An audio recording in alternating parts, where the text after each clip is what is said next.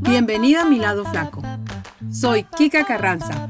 Aprende conmigo cómo ser más saludable, cambiar tus hábitos de una manera definitiva y estar más satisfecha con tu peso. Acompáñame.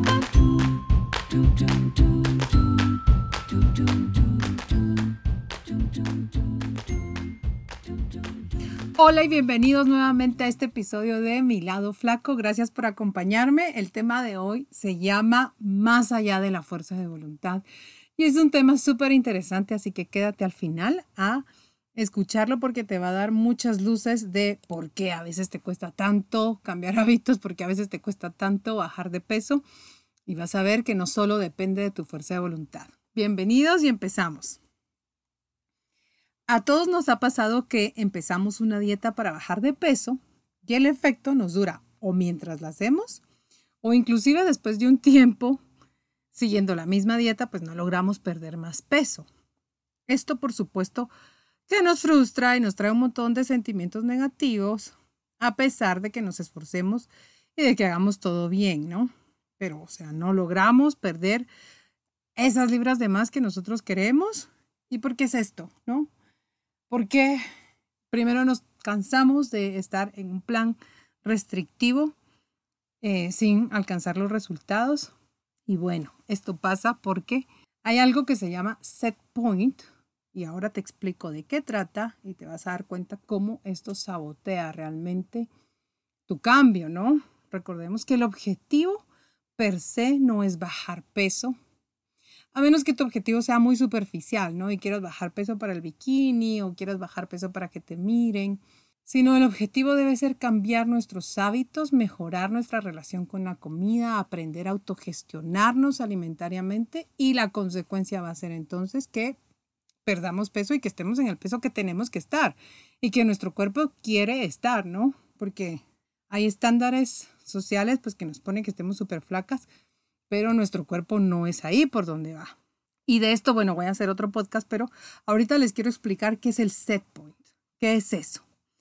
Y bien, el apetito y el peso están controlados por un complejo sistema superpuesto que integra la necesidad de nutrientes y calorías con la recompensa que sentimos por los alimentos. O sea, la calidad y cantidad de nutrientes en cada comida es importante para hacerle saber a nuestro cuerpo que estamos bien nutridos. El set point o punto de ajuste es ese peso en el que el cuerpo quiere estar. ¿Ok? ¿Por qué quiere estar ahí? Porque ya se acostumbró a vivir ahí, ya se adecuó, para él es cómodo estar en ese peso, ya sabe los ritmos, eh, el ritmo cardíaco que tiene que tener, las respiraciones, cómo metaboliza esto o lo otro, o sea, ya tiene el teje y maneje de nuestro cuerpo en ese peso. Y ese set point es el punto de ajuste que está estrictamente controlado para mantener un peso específico o una cantidad de grasa corporal específica, que es la que generalmente hemos tenido la mayor, la mayor parte de nuestra vida. Este set point puede deslizarse hacia arriba o hacia, o hacia abajo dependiendo de factores genéticos y ambientales. Varía de persona a persona sí se puede modificar, pero no es tan fácil. Entonces, más allá de la fuerza de voluntad, ¿por qué? Porque cuando me pongo a dieta y quiero bajar de peso y quiero hacer cambios, resulta que se disparan mis antojos. O sea, es algo biológico. Mi cuerpo reacciona así. Desde el principio de nuestra existencia, la mayor amenaza que hemos tenido que enfrentar es la inanición, la starvation, que se llama, ¿no? En el cuerpo. O sea, recordemos eh, los primates, ¿no?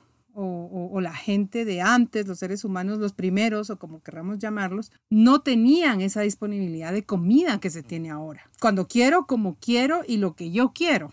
Eso no existía antes. El ser humano primitivo pues pasaba su vida buscando y recolectando comida y prácticamente vivía para comer, ¿no? Había periodos de tiempo en donde la comida pues no era abundante y había hambruna y escasez y esto era la mayor parte del tiempo.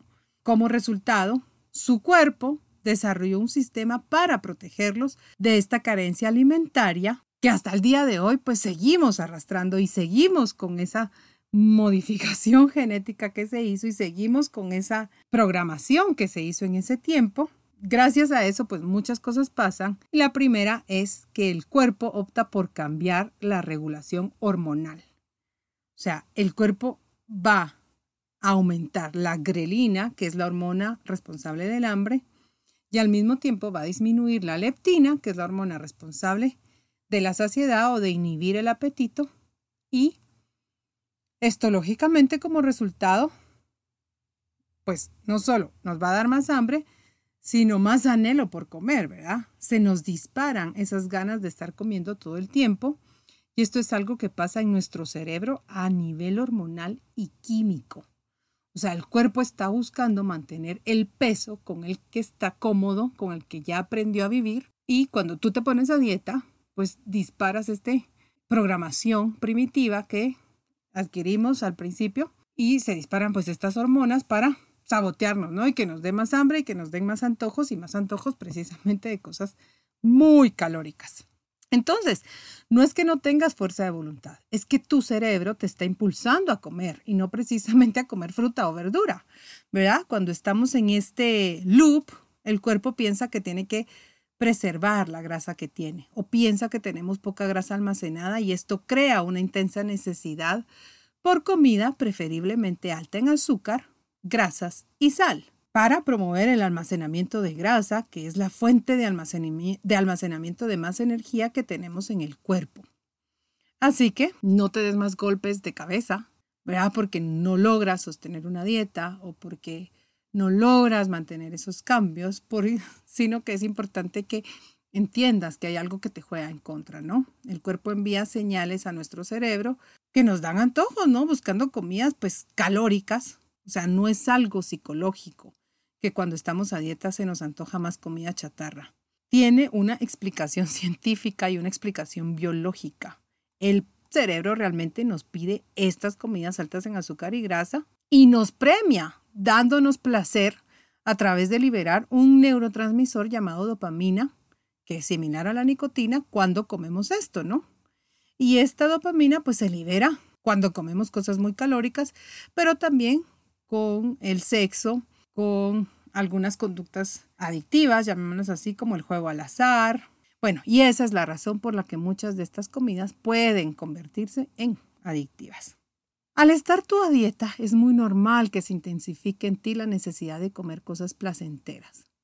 Además, estos alimentos altos en azúcar y grasa nos pueden dar una satisfacción emocional que puede anular la sensación de saciedad y también eso impulsa a que comamos más, ¿no? Y en exceso. Y también impulsa muchas veces a que nos desbordemos después de una privación. Y si estos episodios de, de desbordarnos los tenemos durante un tiempo que estemos haciendo una restricción calórica, o sea, si nos desbordamos comiendo mientras estemos a dieta, vamos a subir mucho más de peso, debido a que el cuerpo luchará por obtener todas las calorías posibles porque no sabe cuándo puede haber un periodo restrictivo nuevamente bueno, es la causa o una de las causas principales por las que tendemos a subir tan rápido de peso después de hacer una dieta. ¿Sí? Entonces, este sistema nos ayuda a preservarnos de las amenazas que el cuerpo identifica de no tener comida, luchando por permanecer en un peso establecido que llamamos set point. El cuerpo trata de preservar su peso a lugar y va a hacer lo que tenga que hacer cómo aumentar la hormona del hambre y disminuir la hormona de la saciedad para que nosotros comamos más. Pero no solo eso hace, ¿no? También, además de ese ajuste hormonal, hay otro proceso que el cuerpo hace y que también nos juega en contra, que es que empieza a pelear con la pérdida de peso, ¿verdad? Y lo que hace es una adaptación metabólica, disminuyendo la tasa metabólica significativamente o sea que las calorías gastadas en reposo para protegernos de quemar muchas calorías. Esta adaptación se da disminuyendo la tasa metabólica, o sea, las calorías que nosotros gastamos, y de esta forma protegernos o proteger nuestro cuerpo de quemar muchas calorías. Optimiza de tal forma las calorías que a pesar de tener las mismas funciones corporales que tú haces normalmente, este se adapta y utiliza menos calorías para seguir haciendo lo mismo, pero con menos calorías y no tener que usar las calorías que tiene almacenada. O sea, vean cómo es de complicado este asunto, ¿no? No es solo de ponerme a dieta ya. Entonces, de esta forma, pues el, el cuerpo y el cerebro se conectan de tal modo que la pérdida de peso se vuelve realmente algo complejo y difícil. Los cambios en nuestro metabolismo y la regulación hormonal se establecen para volver a ganar el peso que hemos perdido. Como tal, si una persona con obesidad sigue una dieta extremadamente baja en calorías, pues va a perder una cantidad significativa de peso muy rápido. Como resultado, su set point pues va a caer significativamente, pero el cuerpo pensará que está hambriento y hará todo lo que esté dentro de sus posibilidades para restablecer el peso perdido y poder sobrevivir. En resumen, muchas personas que se ponen a dieta pierden peso al principio, pero luego lo recuperan más tarde. Ellos empiezan nuevamente a dieta y el proceso se repite una y otra vez.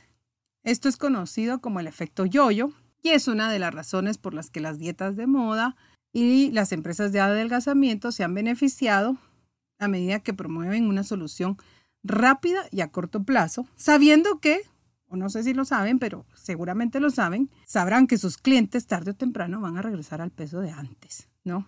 Para que una persona pierda peso, pues necesita comprender la idea de que sus cuerpos son los mayores oponentes de ese cambio. Tienes primero pues que aceptar que tu cuerpo no quiere adelgazar, no quiere. Constantemente va a pelear por regresar al peso inicial y Tú tienes que saber que simplemente haciendo una dieta restrictiva en calorías, pues no vas a tener resultados duraderos más allá de la inquebrantable fuerza de voluntad que tengas.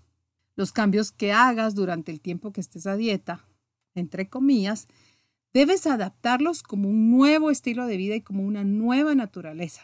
Debes hacerlos permanentes y repetirlos una y otra vez. Eso va a ayudar a que puedas mantenerte en el nuevo peso y tu cuerpo con el tiempo acepte que este es tu nuevo peso, es tu nuevo set point y deje de luchar. Si quieres una asesoría personalizada para cumplir tus metas, llama al 2214 4535 o escríbeme en mi Instagram como Kika o Kika Nutrición o en Facebook como Newte. En conclusión, Restringir muchas calorías no es un beneficio que podamos obtener a largo plazo para la pérdida de peso. 2. Un individuo que basa su pérdida de peso únicamente en restringir calorías será saboteado tarde o temprano por el famoso set point que el cuerpo tiene establecido. 3. La comida muy placentera genera emociones placenteras y puede hacernos perder el balance entre saber cuándo estamos satisfechos y hambrientos violando nuestra capacidad natural de hambre y saciedad. 4. Cuando haces una dieta baja en caloría, tus hormonas leptina, la hormona de la saciedad, disminuirá y la grelina, la hormona del hambre, aumentará saboteando tu proceso. Más allá de la fuerza de voluntad de oro que puedas tener, tu pérdida de peso está destinada a fracasar tarde o temprano si no incorporas un plan de cambio de hábitos realista y adecuado. Lo aceptas como un proceso de cambio de una manera consciente y en un tiempo prudente. O sea, el cambio no es de la noche a la mañana, sino que es un proceso y tú tienes que saber que eh, la pérdida de peso, la bajada de peso es paulatina y es a lo largo del tiempo y es consecuencia de un cambio interior más profundo, como cambiar hábitos y entonces en consecuencia pues vas a lograr bajar de peso, ¿verdad? Al peso que tu cuerpo al final quiera establecer. Entonces, deja de luchar, métete a un programa de cambio de hábitos, empieza a hacer cambios pequeños, por, por más pequeños que sea, al final, a lo largo del tiempo son significativos, como quitarle el azúcar al café, no sé, cómo empezar a hacer caminatas pequeñas de 15 minutos en la noche, cosas sencillas que te puedan realmente ir mejorando el estilo de vida y que a lo largo del tiempo pues van a repercutir en el peso. Sí, no intentes hacer dietas estrictas y de manera muy drásticas porque va en contra de lo que tú quieres y lo único que haces es que dañas de verdad tu metabolismo y cada vez te va a ser más difícil bajar. Esto es el podcast de esta semana. Espero que les guste, que lo compartan, que me escriban en las redes, que me hagan preguntas y que interactúen conmigo porque pues eso me ayuda a seguir teniendo temas y a saber qué les interesa. Un abrazo y un beso. Nos vemos en el siguiente podcast.